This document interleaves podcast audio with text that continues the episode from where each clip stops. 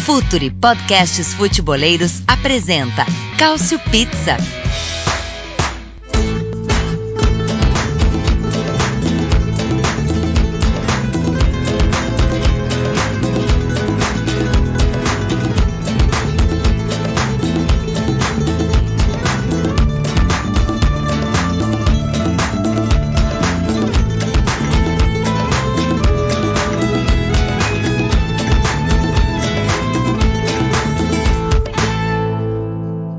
Pessoal que acompanha o Future FC, podcasts futebolísticos. Este é mais um Cautio Pizza, o seu podcast quinzenal sobre futebol italiano, sobre o Cautio, sobre a Série A, sobre a Nazionale, sobre a seleção, sobre tudo que envolve o futebol da velha bota. Eu sou Leonardo Bertozzi, estarei hoje com Nelson Oliveira, com Murilo More, com Caio Bittencourt, com a edição do Arthur Barcelos com a mentoria intelectual do Myron Rodrigues, a quem a gente manda aí um grande abraço. A gente vai bater muito papo sobre principalmente a data FIFA que se encerra, o bom começo da Itália nas eliminatórias da Copa do Mundo e as perspectivas sobre o que esse time pode produzir daqui para frente, faltando aí um ano e três meses para a Euro 2020, na qual provavelmente estará o time do Roberto Mantini. Afinal de contas, ele não é Giampiero Ventura. É, feita esta corneta, quero dar aqui já o meu primeiro abraço, a minha primeira saudação aos nossos participantes, já pedindo aí a cada um, claro, um destaque inicial. Nelson Oliveira, da Cautiopédia, conteúdo de futebol italiano nas redes sociais, no site Cautiopédia. Nelson, obrigado, prazer estar mais uma vez contigo aqui no Cautio Pizza. Opa, e aí galera, beleza? Tava meio sumido aí, tava sempre o quórum estava sempre cheio, não estava dando para sentar aqui na, na mesinha da, da nossa discussão. E acho que o destaque inicial é essa Itália dos jovens, né? Essa Itália que o Mantini está conseguindo tirar o melhor, até mesmo através de convocações que a gente não esperava no início, jogadores que a gente nem esperava ver no ciclo aparecendo aí, né? O Zaniolo, o, o Moiskin. E bastante empolgante aí o, o futuro da seleção. Boa, vamos falar bastante sobre isso sim. Quem está com a gente está voltando, por incrível que pareça, ele não quis participar da última edição quando a gente destacou aí e muito a classificação heróica da Juventus para as quartas de final da Champions League. Mas sei que ele ainda está muito feliz com isso, está fazendo orações aí pela coxa de Cristiano Ronaldo e por isso que eu dou as boas-vindas a ele, Murilo More. Prazer estar contigo de novo aqui, More.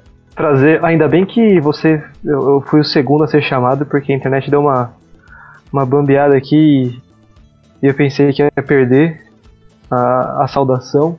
Porque sabe como é que é a internet, né? Às vezes ela tá de pé, às vezes ela tá igual Kelly, meio, meio no chão, assim. Mas vamos que vamos.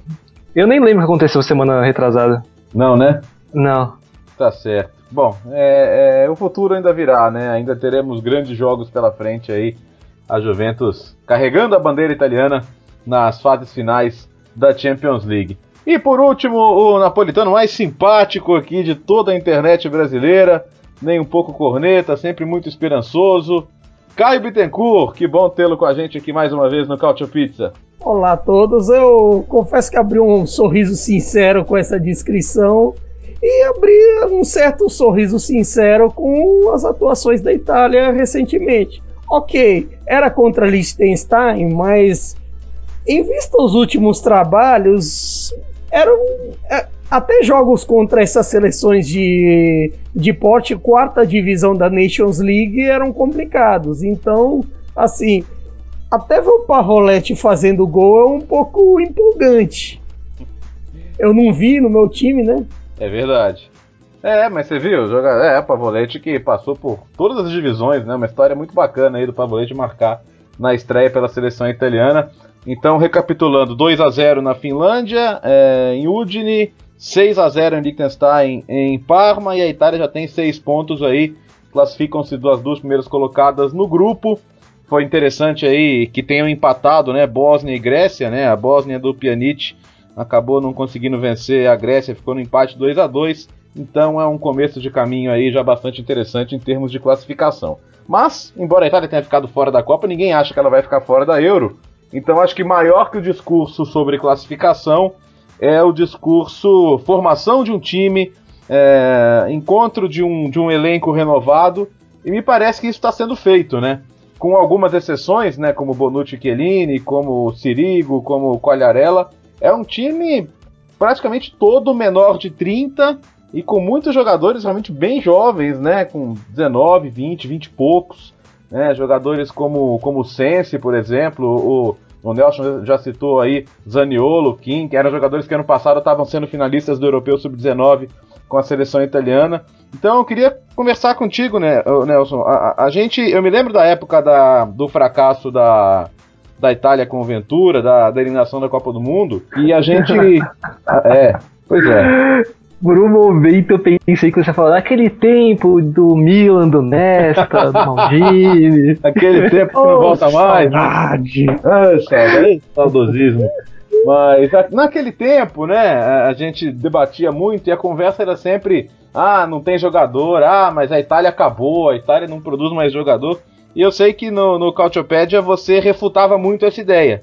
Dizia que não faltava material humano. E hoje a gente vê para essa Itália jovem que vai surgindo e é um pouco a prova disso, né? Você tem hoje um bloco de jogadores jovens que, que provam que dá para construir o futuro em cima deles. Claro, não exclusivamente em cima deles, né? Você tem que ter pilares de experiência no elenco, mas que eles vão ser peça importante aí nesse ciclo, né, Nelson? É, eu acho que sim. Eu acho que uma, um, uma boa amostra disso é que tem jogadores que estão nesse grupo agora que nem foram citados na, na época que eu escrevi um texto sobre esse assunto tipo, não se falava em Zaniolo, tá? porque até porque o Zaniolo nem existia ainda, né? O, o Mojiquim também já era. Até já se falava que ele era um fenômeno desde muito cedo, né? Nas, nas divisões de base. Mas não era um nome considerado, assim, né? Não eram jogadores que a gente esperava que, iriam é, já, ser, já serem utilizados pelo Mantini agora. Na verdade, nem existia também a, a possibilidade do Mantini estar na seleção, né? Mas, enfim, por qualquer técnico. E eles estão furando a fila, né? Eles não estão. Teve jogo importante da seleção sub-21. É, essa semana eles não foram, eles foram direto para a principal. E tem outros jogadores da sub-21 que a gente sabe também que poderiam ser aproveitados na principal. E que até que já foram convocados, né? como Calabria, por exemplo.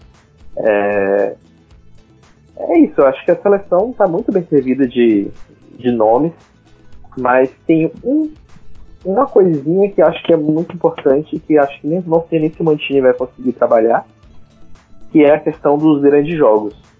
Uhum. Muitos desses nomes, eles são nomes de muito bons, mas de equipes menores, né? Por exemplo, o Barema. O Barema não está numa realidade é, importante, ainda pelo menos. Apesar de ser sondado por times maiores, ele está no Cagliari. Ele tem um outro tipo de perspectiva durante o campeonato. Tem outro tipo de de utilização. Ele não está jogando jogos de Champions League, ele não está jogando jogos grandes. E o grupo da Itália ele não vai proporcionar isso, né? Um grupo bem, bem acessível, daria até para dizer que é um grupo baba, né? É, fora Bósnia e Grécia, as outras seleções são muito inferiores ao, ao, ao nível que se espera no Euro, né? É, talvez, né, Nelson, os jogos fora contra Bósnia e Grécia, pelo menos em termos de pressão, de torcida, de ambiente, eles possam ser um teste nesse sentido, né? Ah, sim, com certeza. Mas é, o que eu penso mais é em questão de frequência de jogos nesse, nesse, é, nesse ritmo, né, dessa intensidade, de sempre estar ali buscando o máximo. Claro que uma, o, o Cagliari tem pressão, é um time que é, falando, falando especificamente né, do Cagliari, é um time que tem investimento e que não tem colhido isso até então. Então a torcida pressiona, tem uma questão de briga contra o rebaixamento, mas não é o mesmo nível de exigência, de cobrança que times grandes e que a própria Itália é, se acostumou a ter. É, acho que isso é um, um, fator que pode pesar, mas que o Mantini tem que trabalhar. A gente é. só, só tem que ver quando é que, até que ponto isso vai conseguir para a Euro. Eu acho que a Euro é mais um teste para o Mundial do que a Euro é um objetivo em si, em si mesma. Caio, é, é, essa avaliação do Nelson de que o, de que o projeto é a, a, mais longo prazo, né, que não é exatamente a Euro aí o ponto de maturidade nesse grupo, mas a Copa de 2022, que vai ser no final de 2022. E que, como é que você vê isso? Você entende dessa forma também? Eu entendo dessa forma também. É, assim, é como o Nelson disse, muita, muitos caras desse elenco, Varela que ele citou, até, até mesmo se você for olhar um Spinazzola, um Moisiquim, que estão na Juventus, tem muito poucos jogos europeus, muita pouca experiência europeia de clubes. Nesse, nesse caso de confronto de seleção, conta muito. Conta, conta muito que assim, você já vai, já vai conhecendo tudo mais. Ok, que para um grupo com Bósnia, com Grécia, não é uma coisa assim que seja um bicho de sete cabeças, em vista que, mesmo que a gente, a gente malhe o Ventura pra caramba, tudo mais, por não ter ido à Copa, ele não foi à Copa por um grupo com Espanha e pegando Suécia na repescagem, que são dois adversários tradicionais e complicadíssimos. Então, assim, para experiência, para experiência é bom. É bom, bom ter esse começo, aos poucos vai ganhando confiança, mas o que importa mesmo é a Copa do Mundo e aos poucos ir ganhando jogos, pensando no ranking, que é, que é importantíssimo, nada de pensar em tropeçar nesse tipo de jogo, que no final a gente vai ver a conta. Tudo bem que o ranking da FIFA é uma bizarrice, é, mas há de se levar a sério. E o Mancini, desde o começo, está fazendo bem esse trabalho.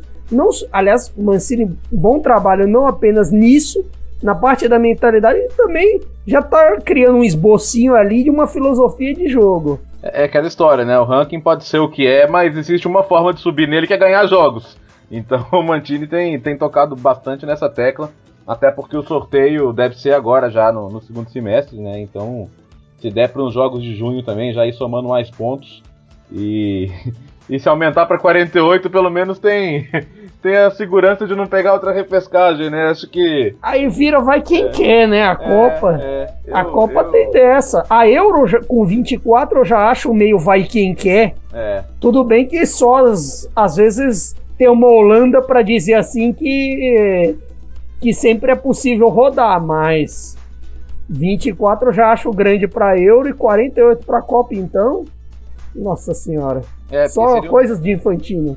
Aí seriam 16, né, europeias, então você praticamente não teria repescagem, né? Se fossem 16 na outra Copa, a Itália provavelmente teria ido. Mas enfim, é, não, não, ficar contando com essa bizarrice também não dá, né?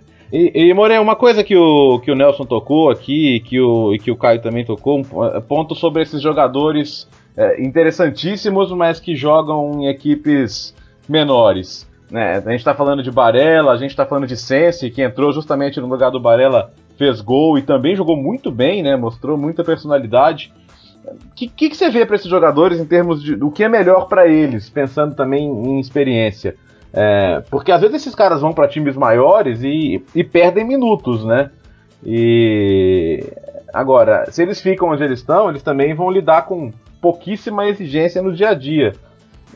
Você no lugar do Mantini, assim, você aconselharia esses jogadores de alguma maneira sobre opções de carreira? Talvez. É, é, tipo, é complicado porque a, a, gente sabe que não, não é que não existe, mas é, é, complicado você se manter se você, você se manter tradicional e conservador e, e saudosista em permanecer, num, fazer carreira na Fiorentina, fazer carreira no Cagliari, fazer carreira numa, num Genoa. Que a gente sabe que é, dificilmente esses times eles vão participar de competições europeias, competições continentais e, e a evolução pode ser comprometida. Eles, eles não vão ter o, o eles não vão conseguir é, exercer o melhor futebol que eles conseguem nos principais campeonatos do, da Europa. É, então, eu tive, eu tive uma, uma. O meu grande questionamento do, do Bernardeschi indo para Juventus era justamente isso. É, ele bater de frente com Douglas Costa e, e, ter, uh, e, comprometer os minutos dele na, na era, era, muito mais. Era, o, Bernadette tinha muito mais a perder do que o Douglas Costa naquele momento da transferência. Uhum. Pro Chiesa, pra, e quem, quem foi convocado agora que joga em time de, de segundo escalão de Itália? Então, é, Iso, Izzo, é, Sensi, Barella, Pavoletti e Grifo, é isso, né? Uhum. tirando o Grifo, que por alguma razão ainda continua na seleção, os outros. Alguns têm bola para jogar nos, nos, nos times que, que conseguem esse. que postulam uma vaga na competição continental? Sim. E aí to, todos os outros, né? Tirando o Grifo, porque. É. é... Deixa eu te fazer uma pergunta. O, o, Bare, o Barella na Inter joga? O Barella na joga. Inter joga. Acho que joga. O Sense no Milan joga? O Barella na Inter eu não sei. Não sei. Varela mas na é... Inter joga, Sense no Milan não. Ah não, mas espera aí. Porque eu acho que Vetino, Brozo e Nainggolan não conseguem sair agora. Tá.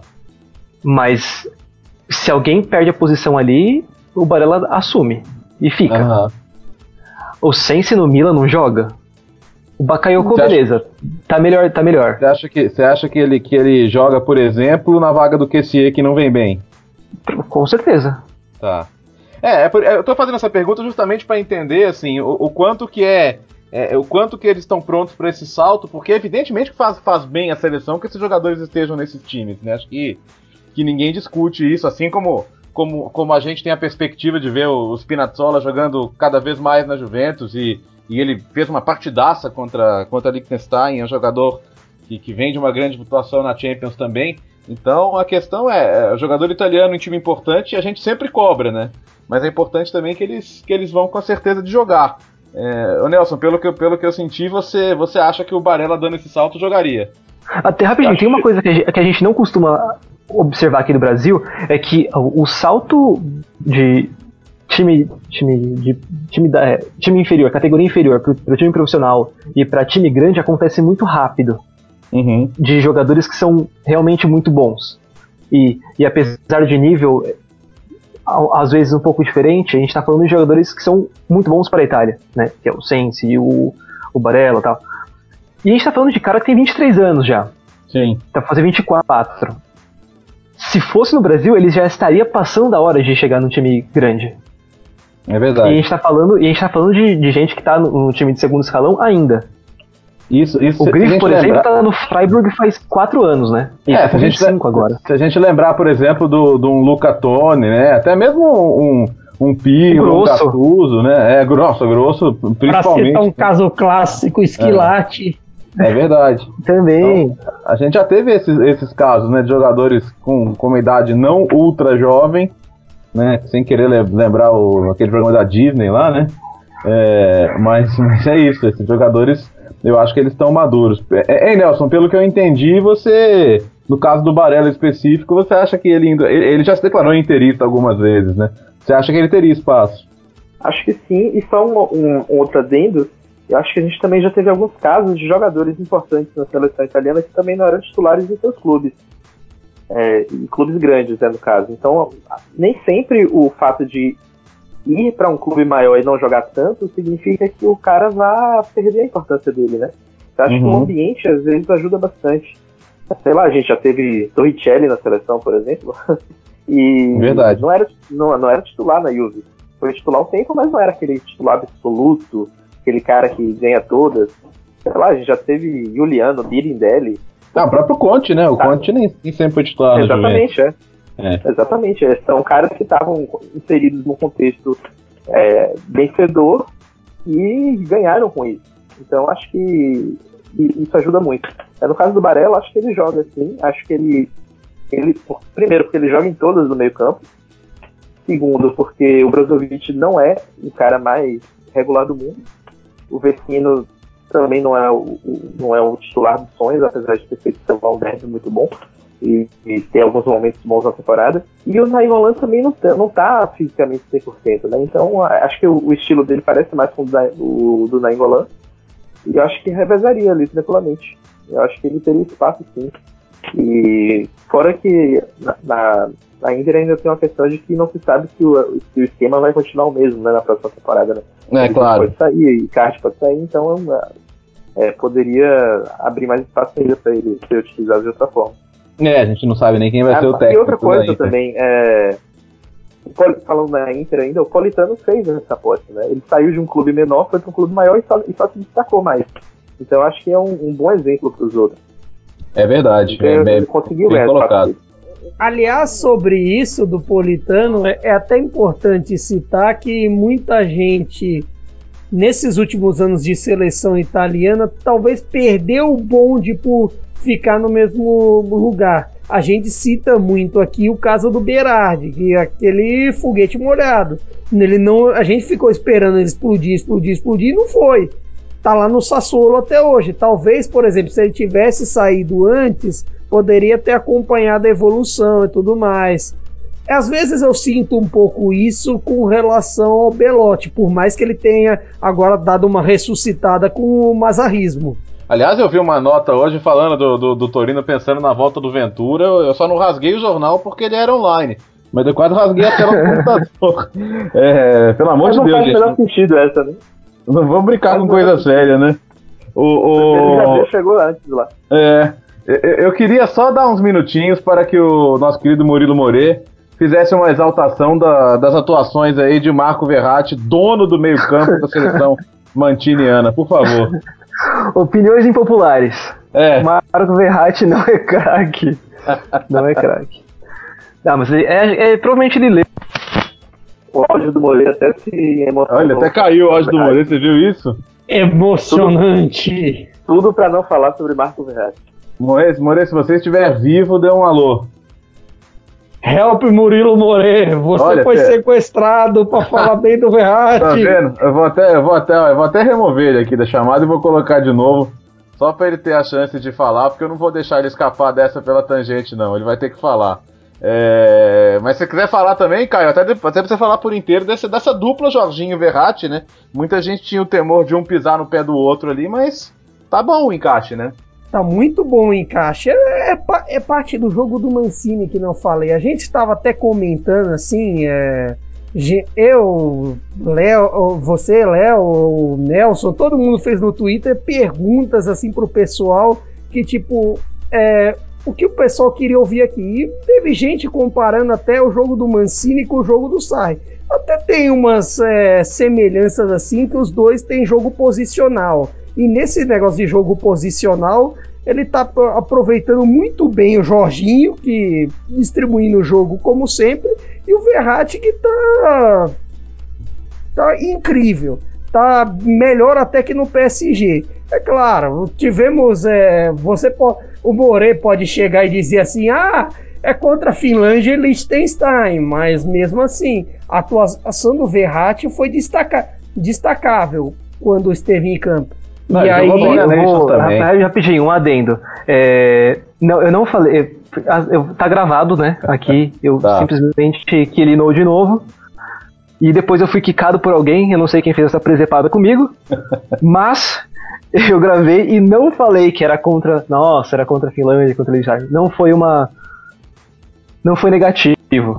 Então, eu falei positivamente sobre Verratti. Tá bom. Se tá gravado Não- aí, eu vou, eu vou acreditar É, em você. mas, é, mas assim, não foi.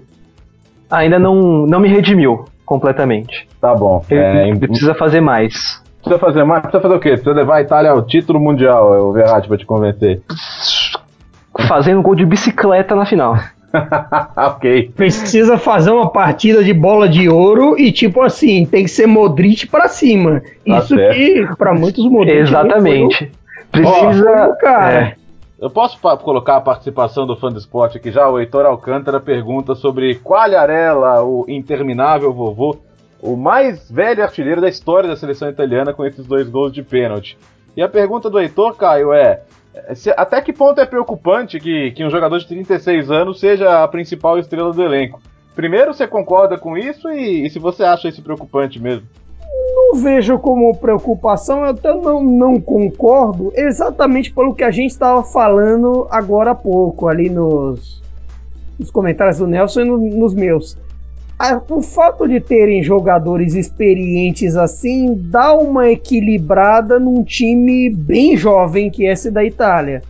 Então, assim, esse, esse aspecto a experiência do Quagliarella pode agregar muito. Ele segue numa fase maravilhosa e tudo mais. É bem verdade que talvez agora com essa para 2022, que é realmente o trabalho que o, que o Mancini talvez pense, que a FGC talvez pense, é, ele não, talvez eles, eles, não contem com o Quagliarella. Mas para uma Euro assim, se o Quagliarella se manter nessa toada, por que não?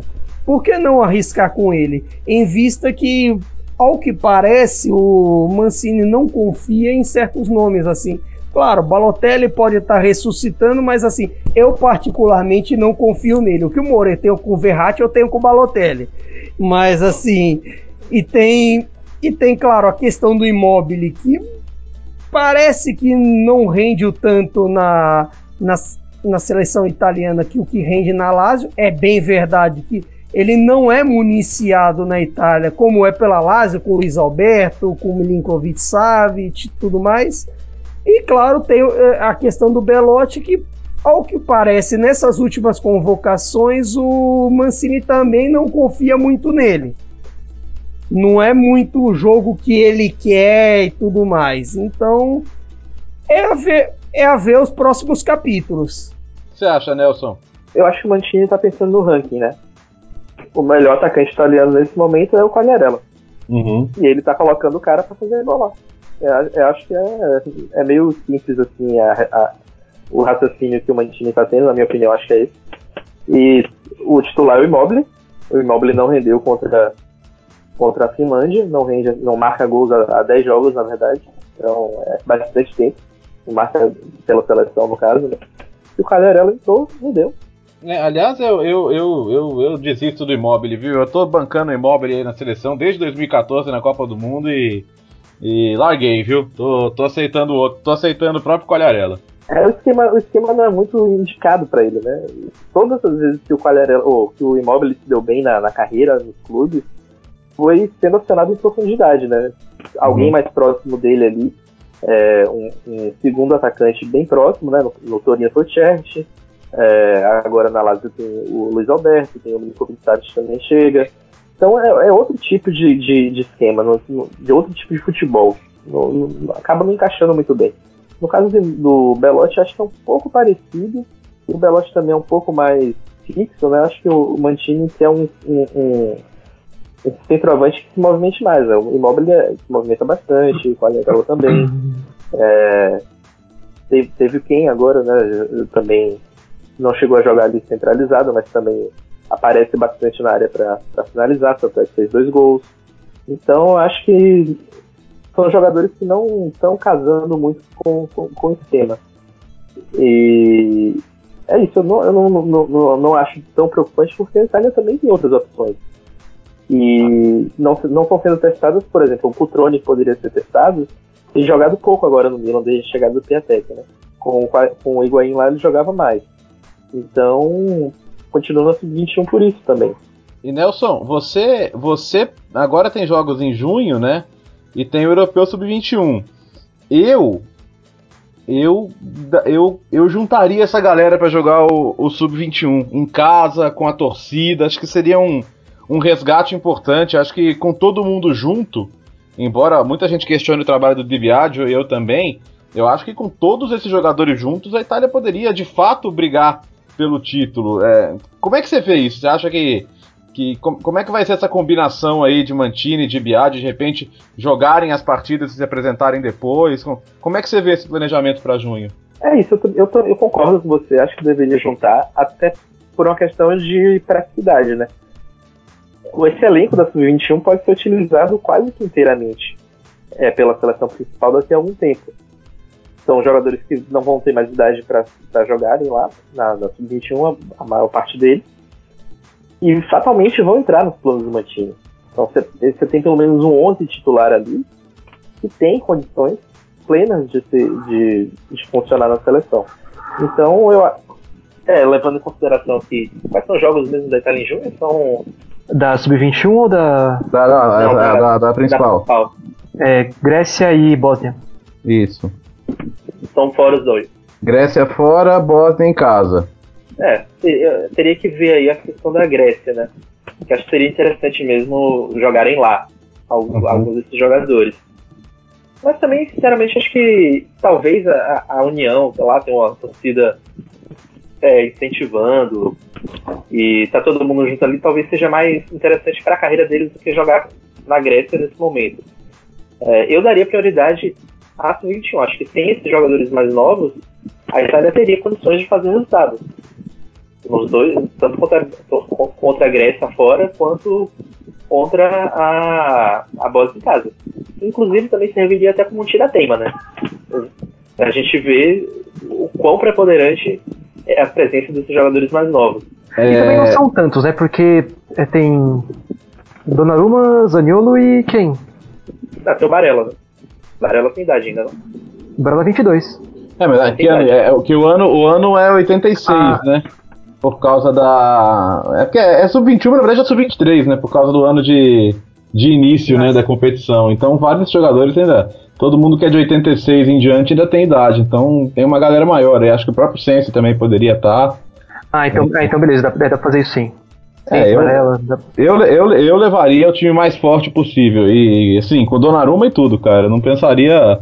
Não pensaria duas vezes antes de fazer isso, não. Acho que. Ainda mais por é ser em casa, né? Donnarumma já jogou um europeu sub-21, já, né? Foi quando jogaram as notas dele, lembra que a torcida tava revoltada?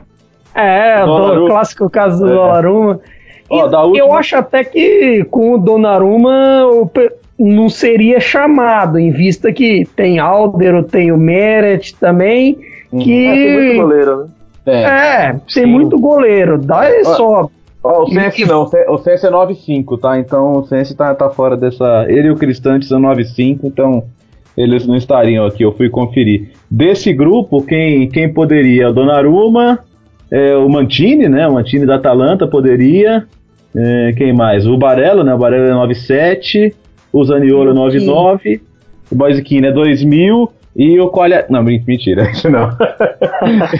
o Colharela tem de o que o Kim tem de vida. Mas, mas eu, levo, eu levo o para a Olimpíada se a Itália se classificar. Pronto, tá tudo certo. É... Colharela em Tóquio. É, já pensou que legal? Pô, que prêmio pra carreira? É, ah, tá bom, tocamos no nome do Kim e eu quero entrar nesse detalhe aqui, porque por coincidência ou não, né? O empresário do Kim é só, eu falei agora do dólar uma, o empresário do Kim é o mesmo, é o glorioso Mino Raiola, não é um cara conhecido por facilitar situações. Já deu, deu declarações agora de que o Kim quase foi pro Milan em janeiro. Deu declarações de que o Kim precisa jogar, afinal de contas é titular da seleção, né? Não pode ser reserva no clube, toda aquela conversa. E o contrato dele termina daqui a um ano e pouco. É, é, ele vai entrar no último ano de contrato e é evidente que, que a Juventus tem, tem que renovar esse contrato para ontem. Mas a gente sabe como é que a banda toca com o Mino Raiola. Murilo Moré, de 1 a 10, qual é o seu grau de preocupação com, com a situação contratual do, do Kim? 3 mil. Não dá, é, é, é muito volátil. O Mino, ele simplesmente acorda e. Ah, vamos vender, foda-se. Uhum. E acabou. Tudo bem, casos de Pogba foram. O caso de Pogba foi um pouquinho diferente e tal. Mas o. Tá praticamente revivendo o, a questão do, do, do Donnarumma. Exceto, né, a, a, questão da titularidade, porque o Donnarumma já era titular realmente, né, do Milan. Mas vai a mesma coisa. É, começa a ser titular na seleção, pede renovação de contrato, é, interesse de outros clubes aumentando e, e agora aumentou mais ainda, né, com os dois gols. O salário vai lá em cima e vai tentar, vai tentar negociar com, com, com maior valor. O que eu acho de só que eu acho que é, é, um pouquinho diferente é que do que você tinha falado é que o Raiola ele é super esperto com, com os clientes dele que realmente hum. colocam ele tenta colocar os clientes dele no topo da, da, da, da, da terra, velho. E, e é sempre para o cliente, dando uhum. clube. E para ele também, né? Óbvio, que é, é, é Principalmente para ele, né? Basta ver a negociação do, do Pogba, por exemplo, quanto dinheiro ele faturou de, de comissão na época, né? É, o é, que, que você acha dessa situação, Nelson? Você acha que a gente vai ver uma novela semelhante à que a gente viu com Donnarumma, que depois daquilo demorou para reconstruir uma relação com a torcida do Milan, né? Ah, já, já vou, vou, vou, emendar uma outra pro, pro tá. Nelson. O Nelson. O que que o, o que que o Ken tomou de do ano passado pra cá? tá gigante. Tá forte o garoto, hein? Alô, doutor Agrícola! É, era isso que eu ia falar. Esses assuntos aí vai entrar nas opiniões impopulares daqui a pouco. Eita, É... eu, eu, na verdade, assim, eu acho que a Juve vai dar o aumento que ele pedir, porque a Juve tem grana. Porque tem perspectivas de que o cara vai ser titular daqui a pouco. Não, não se sabe se o Dybala vai ficar. Mas o Kit renovou, mas já é um cara mais velho. O Ronaldo também. Beleza, é o Ronaldo, mas é um cara mais velho. Também não sabe todas as questões extra-campo.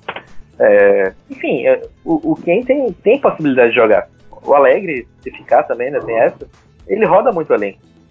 Então a Juve vai dar esse aumento. Eu, eu acho que não vai ser. A não ser que o, que o glorioso empresário pe- peça um salário Cristiano Ronaldo para ele.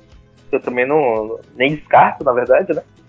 Mas eu acho que a Juve vai dar sim esse aumento. Ele vai ficar. Agora a Juve também vai, vai tentar fazer um jogo duro aí, né? Fazer um, fazer um, fazer um docinho. Fazer, fazer difícil. Vai, vai jogar pra torcida. O Raiola, né? Mas enfim, eu, eu vejo perspectivas pro, pro quem ser utilizado como titular em pouco tempo. É. O problema é, o problema é conviver com essa pressão que ele vai fazer o tempo inteiro. É, é, faz parte do pacote Raiola, né? É, isso aí é, é sempre assim, né? O... Cabia no Napoli, ô Caio? Cabia em qualquer time da Itália. Eu já, eu já, perce, eu já percebi um pouco disso ali no, no Verona. Mesmo num time bagunçado, que era aquele Verona do Peck, nosso querido Peck, grande ídolo do Napoli. Obrigado por ter rebaixado o Verona, mas é, naquele time bagunçado ele conseguia render, até decidir um jogo com o Milan tudo mais. E quando tem um moleque assim decidindo com 17 para 18 anos, você já vê que ele tem personalidade, tem qualidade e ele tem muita coisa ainda a aprimorar. E estando na Juventus, é, eu faria um esforço para manter ele, nem que seja um salário lá de bala que assim, o Mino com certeza vai pedir um salário desse nível, salário para top 10 em Itália. E ia ver o que vai acontecer também com, com ele, tanto na Juventus quanto na seleção. Na seleção agora, eu acho até que o Mancini confia muito nele, pra, já pensando em Copa. E, e como diria o outro, vamos aguardar. Vamos, aquele, direto. aquele universo alternativo em que o em que antes desses dois gols internacionais o quem tivesse feito o terceiro contra o Atlético. É verdade. Aí, aí o. Raiola já tava com a faca no pescoço do, do Agnelli lá já. Na verdade, ter o Raio, um jogo, é como eu disse no último podcast com relação agora ele, ele agenciar o Insigne. Você ter um jogador do Mino Raiola no seu time é uma, uma arma na tua cabeça o tempo inteiro. Quando ele resolve disparar, sai de baixo. É, isso aí. a gente- olha, eu acho que a gente vai ver polêmica sim em relação a isso. É, aqui no nosso Twitter, né, que a gente pediu perguntas, o, S, o senhor AC Milan aqui está querendo saber sobre a situação do San Siro, né? São cada vez mais fortes as notícias de, um, de, uma, de uma ação conjunta de Milan e Inter para construir um novo estádio ali mesmo na área de San Siro, ao ladinho ali, perto onde fica o hipódromo ali, e, e depois que essa obra estiver terminada, simplesmente colocar abaixo. Não os castelos de areia, né, como diria Fernando Vanucci, mas o, o atual San Siro. Tá gerando muita polêmica, né, de ex-jogadores, de políticos, muita gente entrando na conversa, mas o entendimento é de que não dá para Milan e Inter terem um faturamento tão irrisório em relação à Juventus com seu estádio e de que eles precisam tomar esse caminho sem ter que procurar uma outra casa durante uma reforma. E a ideia também de que uma reforma simplesmente de San Siro seria cara demais pro, pro benefício que poderia trazer, seria um remendo que não, não transformaria o estádio de uma hora para outra em lucrativo. Dito isso, de que lado que vocês estão nessa história? Eu vou começar pelo Nelson. Da tradição de preservar uma casa histórica do futebol ou de entender, sei lá, como o Arsenal, como o Tottenham, como a Juventus, é, como esses clubes entenderam que tem hora que o mais importante realmente é, é pensar no, no, no seu futuro como, como faturamento, como viabilidade de um estádio que gere dinheiro o tempo todo. Bom, é, tem vários fatores aí, né? já tá valendo opiniões já... populares, é isso? É, no, no meu. por aí. A minha não sei se é assim popular, porque na, na enquete eu tava de acordo com a enquete que eu vi na Gazeta. Mas enfim. É... A Juventus nunca teve um estádio, vamos lá para as opiniões populares. A Juventus nunca teve um estádio é, que é, fosse o símbolo do clube. Nunca teve. O Comunale de Torino nunca foi o símbolo da cidade. O Dele Alpi muito menos. Foi muito mais fácil para a Juve demolir e fazer. Não tinha apego algum no estádio. Zero. A torcida nem ia. Vamos, vamos falar a verdade, né? Uhum. E então era muito mais fácil para a Juve. Então até isso te, é, colaborou com, com o projeto. Não é o caso do San Siro. Não é mesmo. San Siro, afinal, é a escala del calcio. É um símbolo de Milão. Um símbolo arquitetônico, um símbolo de local para ir. É, é um estádio que existe desde 1930. Então é um estádio antigo. É um estádio que foi remodelado que tem uma arquitetura que é louvada pelos habitantes da cidade, e vamos lembrar que é uma cidade é, bastante aristocrática, então isso pesa. E sinceramente, é claro que não dá pra gente é, ver dois clubes do tamanho de Inter e Milan lucrando muito menos do que a Juve. É, são clubes, são três gigantes da Itália e deveriam ter lucros assim muito mais próximos. Né? E meu pensamento é, vai demolir o San Siro? O San Siro é um, é um, é um foco de, de visitas. É, é, um, é um cartaz para os seus clubes. Nenhum outro estádio for colocado no lugar vai suprir essa falta. Nenhum outro. A não ser que construa um, um estádio idêntico ao San Siro por fora. Que eu acho que não, não, deve, não, deve, não deve estar nos planos. Apesar de que, sei lá, por exemplo, o estádio da Roma, se você olha por cima, é muito parecido com o Olímpico. Muito parecido. E, né, no caso, projeto, né? A gente não sabe como é que vai ficar. E. Tipo, a mesma coisa, sei lá, o Arsenal, o, o, o Tottenham, beleza, todos esses os estádios desses clubes eram estádios importantes, mas nenhum deles era símbolo de uma cidade. Um dos símbolos de Londres, não era. Então, isso para mim gera um peso assim enorme. E acho que quem já foi já quem já teve o privilégio de ir em San Siro, porque de fato é um privilégio, é, não, não, não vê essa ideia com, com bons olhos. Né? Pensa que, o clube, que os clubes devem procurar qualquer outro tipo de, de solução. É, será que a, as reformas, a, a reforma seria tão caro assim, a ponto de inviabilizar é, manter essa tradição, manter esse ponto de visitação, esse ponto de celebração todas essas coisas, será que seria mais caro reformá-lo, é, por mais custoso que seria, e tentar manter? Ou construir outra coisa do lado de fora que seria, não teria a, a mesma caracterização? Até porque, mesmo essa ideia de construir ao lado, assim, seria meio bizarra, né? Sei lá, uma, uma coisa meio funeral, tipo, você vai no estádio novo e do lado tem aquele estádio que você gostava que não tá mais lá, virou um estacionamento. Uhum. Seria, na, na, prática, trocar uma coisa pela outra, né? Vai construir um novo, um, um novo estádio onde é o estacionamento e o, o velho estádio vai virar estacionamento. é, o que fez o, é, o que é o que fez o Tottenham, né? O Tottenham fez exatamente é. isso, né? Até um pedaço é comum ali com, com o antigo estádio. É, você, More, que viu aí bem de perto né, essa questão da, da demolição do Dele Alpe, a construção do, do Juventus Stadium, hoje Allianz Stadium, como é, como é que você vê essa situação? Você também acha que, que tem estádios que são tradicionais demais para vir abaixo? Sim, não, eu tô com. tô inteiramente com, com, com o Nelson. Eu acho que, na verdade, eu só. eu só vou contra a questão dos, dos times ingleses. Porque eu vejo. O Vanda Metropolitano, por exemplo, é um pouquinho, é um pouquinho diferente porque. O Vanda Metropolitano eu assemelho a, a, a nova. ao Allianz. Tudo bem, todos os estados têm história, caramba, mas não são símbolos. Uh, o, o antigo Highbury e o White Hart Lane, eu vejo o futebol inglês ainda muito. Eu vejo não, ele é. Ele é muito de, de bairro ainda. Então a gente sabe que é, esses times de esses times de Londres, eles cresceram ali e, e, o bairro foi abocanhando os estádios né, a, pelos lados. Então, ainda que não sejam obras arquitetônicas, monumentos gigantescos, eles são muito importantes para as comunidades.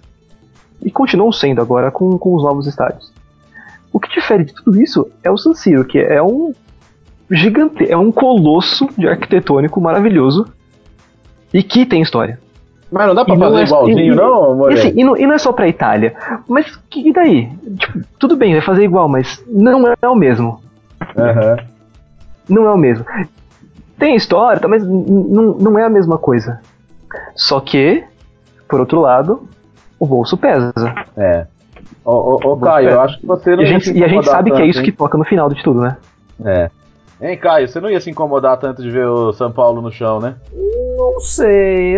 É? Fica um pouco assim tal. É que o São Paulo talvez não tenha a mesma coisa, que não é um estádio exatamente próprio, é da prefeitura tal, e não é uma coisa tão, como assim, querida. Não é uma coisa tipo, mesmo o Olímpico ou o de Roma, que tem tudo que tem, mas e não é um San Siro, não é uma catedral histórica do futebol. E o San Siro é uma catedral global. É uma coisa assim que é, é evento de turismo. Eu acho que se poderia encontrar um meio do caminho, talvez pensasse uma modernização em alguns pontos, uma coisa ou outra, de fazer um meio com que Milan e Inter lucrassem sem derrubar San Siro, porque mesmo que ah, constrói um igualzinho do lado, não vai ser a mesma coisa. Talvez perde ali um pouco da história tal. Claro que assim, basta uma noite europeia grande, algumas outras finais de Champions tal, construir um pouco e se retoma um pouco, mas não é a mesma coisa. Talvez se você perguntar, por exemplo, está uma catedral histórica, San Mamés com o Atlético Bilbao, que teve 110 anos de história, construir um novo, Tá, lota do mesmo, lota do mesmo jeito, tem a atmosfera da torcida do Atlético que é grande, que é boa, gostosa, tal, mas não é, não é a mesma coisa que o velho. Você tem um sentimento junto e e nesse caso estamos tratando não apenas de sentimento de uma torcida, sentimento de duas. É verdade. E duas das maiores torcidas da Itália. Então, é complicado. Eu, eu assim, espero que se ache um meio termo, que o San Siro é imponente, é, é uma coisa assim que adversário entra lá e fica impressionado. É, e depois do que tive, depois do que ali, né? tivemos né? aqui com o Maracanã é meio complicado pensar em uma coisa, sabe, um, uma per perda de uma identidade. É, isso vai dar, sem dúvida nenhuma, muita polêmica ainda. É, já que eu abri. Aliás, falando em Maracanã, uma informação útil, mas meio inútil sobre as reformas do Novo São Paulo. Finalmente, depois de uma longa briga, definiram que qual cor vão ser, vão ser os assentos. Os assentos, que é o grande motivo da discussão durante seis meses entre prefeitura e Nápoles, ele simplesmente, depois do que o De Laurentiis quis, ele quis um modelo de assento igual ao do Maracanã, tudo azul e amarelo. Muito bem. É, Hoje, já, já... Pela, pela qual prefeitura e Nápoles brigam todo dia já, já, já que a gente, já que a gente tem um pouquinho de tempo ainda, eu pedi perguntas aqui para os nossos ouvintes e vou já para direcionar a primeira para você, Caio. Felipe, o Felipe underline 70, tá perguntando por que motivo o Napoli não faz um mercado mais agressivo? Tem carências no elenco, na opinião dele, zaga, lateral, ponta direita. Ele acha que falta trazer um cara de nome aí para o elenco dar um salto de qualidade. Ele lembra que o Napoli é top 20 aí de faturamentos né, na, na Europa. É, você concorda com esse ponto de vista, Caio? Mais ou menos. Assim, eu queria nomes tops e tudo mais, mas assim, dentro da política do clube de contratações, eu acho que a longo prazo isso não não orna muito com o que o De Laurentiis quer, do que o Guiuntoli quer e que agora o Ancelotti quer. Ainda mais agora com esse papo que o Ancelotti está dizendo que ah, eu quero ficar no Napoli ao mesmo tempo que eu fiquei no Milan. Ou, tem, tem, até portal falando que, que o De Laurentiis quer um Ancelotti como se fosse um Ferguson no United. Pessoal, é empolgado. No, normalmente o De Laurentiis falou assim com os outros técnicos também, então não é novidade. é. Então, mas... Até brigar com eles e não querer nunca mais encontrar. Né? É, mas assim, é... se o Ancelotti aguentou o Berlusconi, o De Laurentiis é light perto dele. O Berlusconi dá uma pitaco até em escalação. Eu acredito em destino, eu acredito em destino, eu acredito em final Napoli e Chelsea na Liga Europa, hein? Ah, e vamos ver o andar da carruagem. Sempre perguntam isso, mas é capaz de um dos dois rodar antes. Tomara que não seja o Napoli. Mas enfim. Pois é. é quanto, quanto à pergunta do nosso querido aí, nós, a questão do, do Napoli é que eles seguem meio que uma filosofia. E agora, depois de ter dado certo essa ideia do Fabian, do Meret, do Meret e tudo mais, Meret ou Meret, nunca aprendi a pronúncia, vou aprender, prometo, mas depois de ter, da, ter dado certo todas essas jogadores jovens tudo mais, um é 9,5 que é o Fabian, outro Meret que é 9,7 eles vão meio que nessa ideia, tanto que as próximas ideias de mercado, como por exemplo Fornaus no Vila Real, são, são, são toda nessa ideia. Eles querem rejuvenescer o time também, em vista que alguns já perdem um pouco um pouco espaço ali. É, o De Laurenti chegou a falar nesse período de, de data FIFA que o que teve alguém ali que não se adaptou aí o pessoal começa a criar especulações e tudo mais. E, e outra coisa também que é importante citar, que é o, o mercado italiano frente a, por exemplo, a Premier League, a, La Liga, outras ligas que pagam um pouco mais de salário. Porque o Napoli tem mais ou menos uma ideia assim, eu, que é tipo, como se eu, eu posso dar 25, 30 milhões num jogador local, num verde da vida, mas ao mesmo tempo eu tenho a certeza de que eu vou pagar um salário que não é muito alto. Que não vai ser um salário exorbitante, não vai ser, por exemplo, como a Juventus. A Juventus agora pegou um, um Henricão, um Ramsey, e paga salário de top 10 porque eles já, já vinham herdados os salários altos que recebiam na Premier League. E qualquer salário que você concorra com a Premier League é muito complicado de você mesmo igualar ou aí pesa muito cert, certas coisas paralelas, tipo vontade de jogar, tudo mais e outras cositas mais que abordaremos no mercado. Boa. Quem, quem tá com a gente também é o Eduardo, né? O e, e Coutinho Souza aqui no Twitter. Ele quer uma opinião sobre a Fiorentina, né? Perguntando por que a Fiorentina não consegue corresponder nacionalmente. Sempre tem jovens valores. Por que, que a diretoria não tem a visão de manter, investir? E ele quer também se já deu pro Pioli, se alguém poderia assumir no lugar dele. Vou passar essa para você, Nelson. Uma questão da Fiorentina é que os Della vivem em rota de colisão com a torcida o tempo inteiro, né?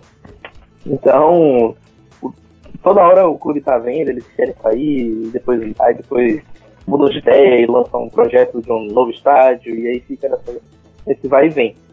Enfim, a Fiorentina é um clube que valoriza jovens jogadores e vende. Faz parte da política atual. Então é muito difícil que eles consigam manter. E a, ainda mais com esses novos planos de, de construção do, do, de, de um novo estádio que estão avançando aí meio lentamente, tem certas coisas que tem que ser feitas, tem que é, é ser perto do perto do aeroporto da cidade, aí tem que tirar uma fila de lá, e aí tem que pagar multa, enfim. Todas as questões burocráticas acabam influenciando também. É, então, e no, no, caso dessa Fiorentina atual, o elenco é muito jovem mesmo. É, é o mais jovem Itália. Então, tem jogadores que ainda foram mantidos né, da, da última temporada que poderiam ter sido negociados e não foram. Então, não dá para esperar muito. Acho que o Pioli faz o que dá. É, tem que lembrar ainda que ele, é um jogador, ele foi jogador do clube, então tem uma moral lá na torcida também. E é um técnico razoável, então não vejo é, algo é, que comprometa muito. Inclusive, em relação à Fiorentina, é um milagre que o Chiesa ainda esteja lá, né? É. é bom lembrar, porque proposta já recebeu, proposta alta, e eles estão querendo valorizar ao, ao máximo o seu jogador para conseguir um, valor ainda melhor. É, eles falam sempre aí em 70 milhões, não sei se vai chegar a, a, a valores dessa, dessa magnitude, não. É, eu vi especulações de Di Francesco, né? Você acha que chega? Eu acho que chega com, quanto ao Chiesa, mas quanto a Fiorentina, talvez é um pouco de que eles não sabem o que, que é ideia de, de técnico tudo mais ele sai do Paulo Souza pro Pioli e, e outras coisas também que o próprio time, se for pensar no dessa temporada, é meio desequilibrado. Talvez a falta de algum alguém experiente e tal complique um pouco as coisas. Defensivamente a gente pensa assim, tudo bem que assim o Pezela e o Vitor Hugo não não desempenham talvez a mesma qualidade, pensando agora que infelizmente não temos mais porque por conta do Astori. A perda do Astori eles sentiram muito também. E há outras coisas que, que eu acho que pesam aí. Um, uma coisa que eu acho que na Fiorentina complica nos últimos anos, a escolha para goleiro ou até mesmo o treinamento de goleiros, porque eles nessa de apostar em promessa, eles queimaram bastante o Sportiello na temporada passada e agora vive um momento que estão queimando muito o Lafon. O Lafon é uma das maiores promessas de goleiro francês, mas tem tido algumas dificuldades na Fiorentina. E ao mesmo tempo, em vista é, em, vista esse time que ao mesmo tempo que faz gol quase todo jogo, toma gol, bastante gol todo jogo, não tem como manter uma constância. E aí é complicado, e aí é complicado você pensar em competir até mesmo por Europa League. A gente pensou no, ali para fevereiro, março, que eles pudessem competir. Eles estão longe até da, da, da a cinco pontos da Samp que está em nono. Agora deixa eu fazer a pergunta do milhão aqui pro More. Se o desempenho fosse realmente é meio cambaleante, pelo menos é divertido de assistir. é verdade. Eu vou fazer para você mesmo, viu, More? A pergunta do milhão aqui, mandada pelo Robério Amaral. E ela é muito simples. Alegre e Juventus. Ainda há amor? Algum dia teve. A pergunta é dele, então você pode responder. É. Não sei. Eu não sei, assim, eu não sei se realmente algum dia teve é, amor. Acho que depois de cinco campeonatos. Até, mas você acha, que, um mas você acha que tem desgaste? Então vamos mas... mudar a pergunta. Tem desgaste a ponto de aconteça o que acontecer ser o final? Ah, hum, acho que não. Para mim, para mim o que define a permanência é, é Champions League. Tá. Se for eliminado, acabou. Fim de Alegre na Juventus. Vem aí o próximo, sei lá, o Sérgio Cosme. e Ele, ó, o, o, Robé, o Robério aqui elogiou muito o Deserbe no Sassuolo. Ele, ele fez várias ponderações aqui e citou o Deserbe. Eu ia falar do Deserbe no Palermo, mas eu sempre falo do Deserbe no Palermo, vocês falam, ah, mas ninguém no Palermo dá certo. Então. é... Até porque ninguém fica lá, né? Como é que alguém vai dar é, certo? É, ninguém fica. É, mas no caso do Sassuolo, ele tá ficando aí e não ganha desde quando? E, e, é outro que os jogos também. é outro que os jogos também são tipo Fiorentina, né? Bem divertidos, né? Bem divertidos. É. Olha que daqui menos. a pouco o Sassuolo tá chegando ali no bolinho de baixo. Rapaz. Ah não, não é justo. Força Sassuolo. Não, não dá tempo não. É. Infelizmente. Perco ponto todo ano. É verdade, o Sassuolo gosta de tirar uns pontinhos do Napoli, né? Não só do Napoli, por sinal. É. Bom, bom da, da dupla de Milão nem falo, cara. É uma coisa absurda, realmente. É, menos da Juventus, né? Do, da Juventus o Sassuolo não tira pontos. Isso, isso não acontece nunca. É... Escansuolo. Escansuolo. Ó, oh, oh, é o finalzinho do nosso programa, então vocês me pediram encarecidamente para dizer opiniões impopulares né, no final, então esse momento é de vocês. Quem quer ir primeiro?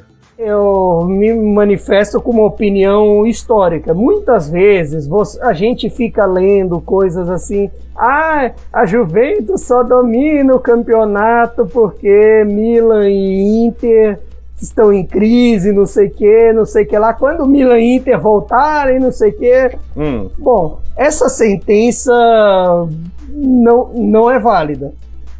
No da Inter talvez seja, porque historicamente quando a Inter vai bem, a Juventus vai mal tal. Mas com o Milan, o que dizer de, de, uma, de um clube que o último título que eles ganharam da Juventus foi em 96. A Roma ganhou um, escudeto há menos tempo da Juventus do que o Milan. Então, é uma opinião impopular, é, mas são trabalhadas com fatos.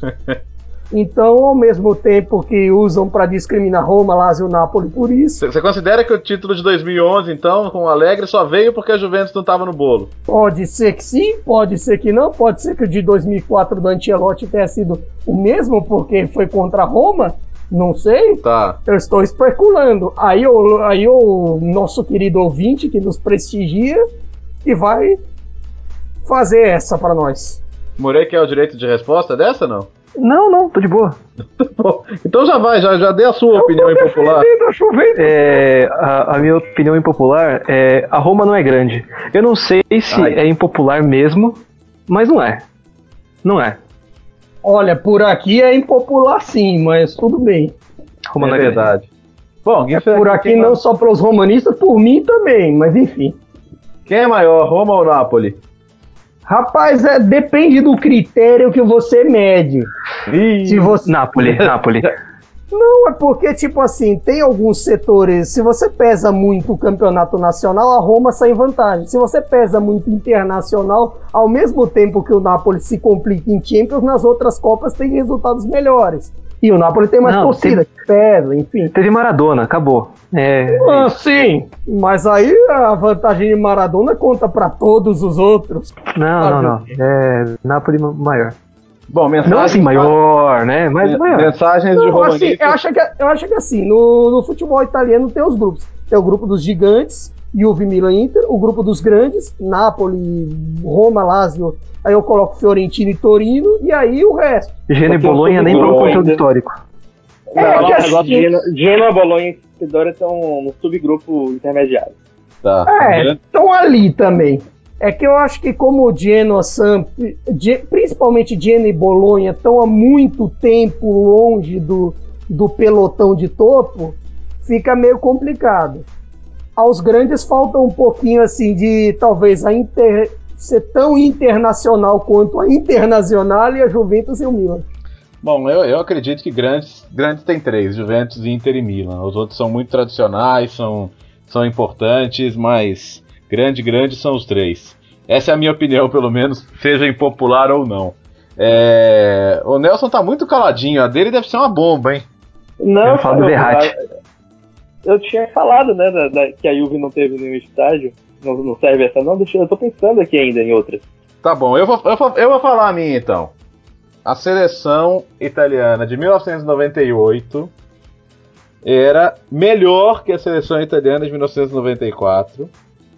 E a seleção italiana de 2002, roubada descaradamente pelo senhor Byron Moreno, era melhor que a seleção italiana de 2006.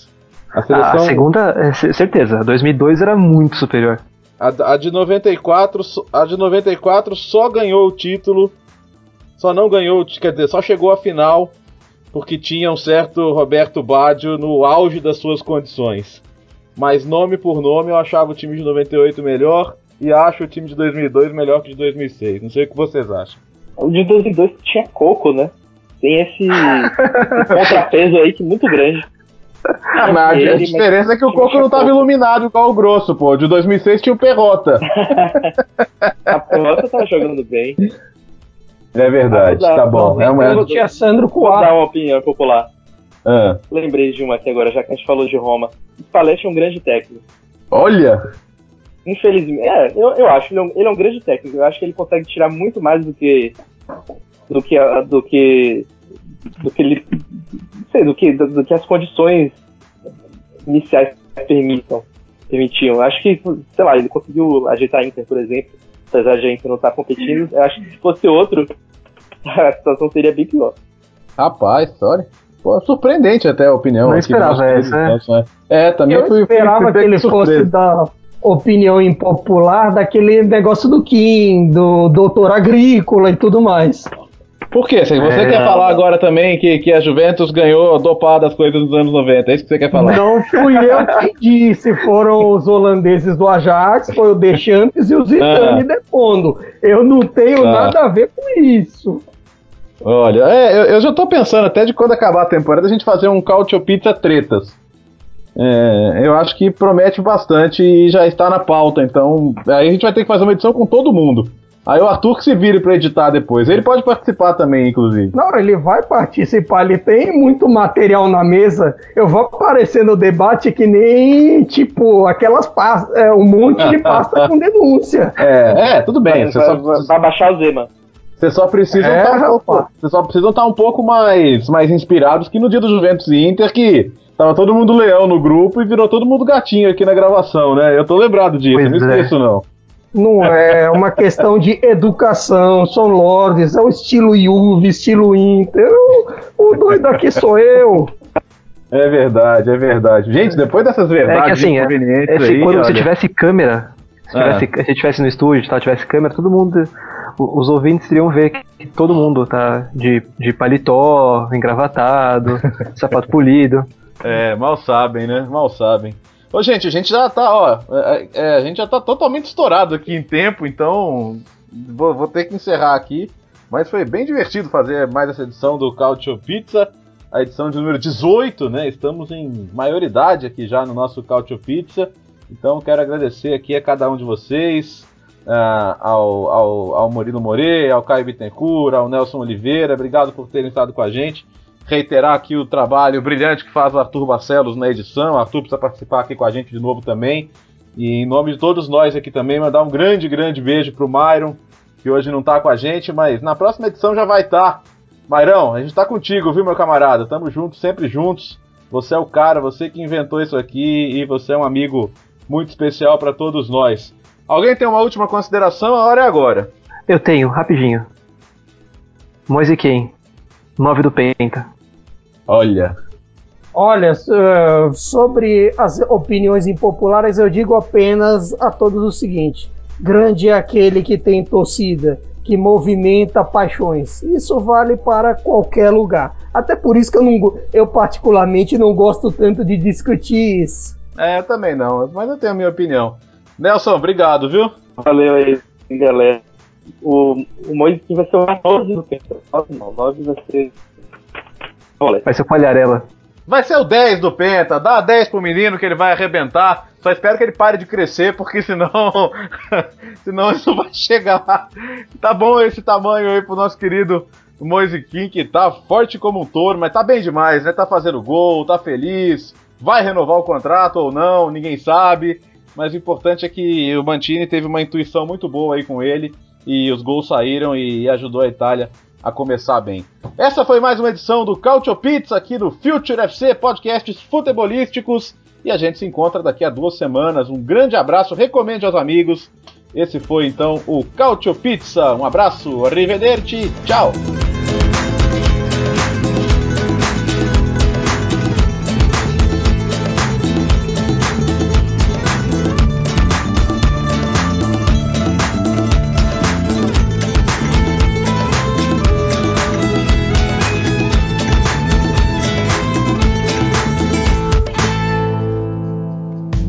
Futuri apresentou Cálcio Pizza.